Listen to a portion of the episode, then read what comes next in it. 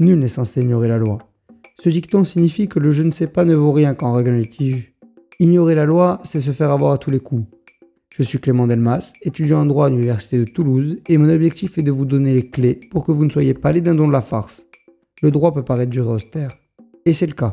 C'est pourquoi cette émission va vous résumer en deux minutes une notion indispensable qui pourrait changer votre vie. Le droit n'attend plus que vous, c'est parti. Aujourd'hui, nous allons parler du droit patrimonial du mariage. Patrimonial signifie appartenant au patrimoine de quelqu'un, c'est-à-dire vulgairement aux possessions. Avec le fil rouge sur le divorce, on parle beaucoup des répartitions des biens des époux. Il est alors temps de consacrer un épisode aux biens durant le mariage. En premier lieu, parlons du devoir de secours et de contribution en charge du mariage. Ces devoirs obligent les époux à participer à hauteur de leurs moyens aux dépenses courantes du mariage, mais aussi de s'entraider financièrement. Par exemple, si un des époux contracte une dette, les deux époux sont solidaires pour la rembourser.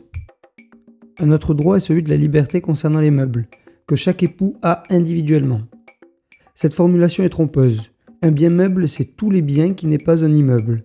C'est-à-dire que c'est tous les biens qui ne sont pas des bâtisses. Un chat est un bien meuble, par exemple, tout comme une plante ou une chaise.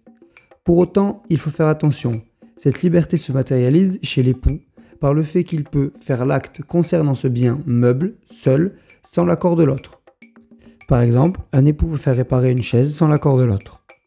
Cette liberté ne s'applique pas aux biens meubles, qui sont dans le logement familial, car celui-ci a besoin de l'accord des deux époux pour toute modification, même s'il appartient qu'à un seul époux. Sur ce, je vous laisse. Lundi prochain, nous discuterons des différents types d'actes. En attendant, vous pouvez me poser toutes les questions que vous voulez liées à l'épisode ou non sur rosae.eirl.gmail.com ou vous abonner pour plus d'épisodes. À la semaine prochaine.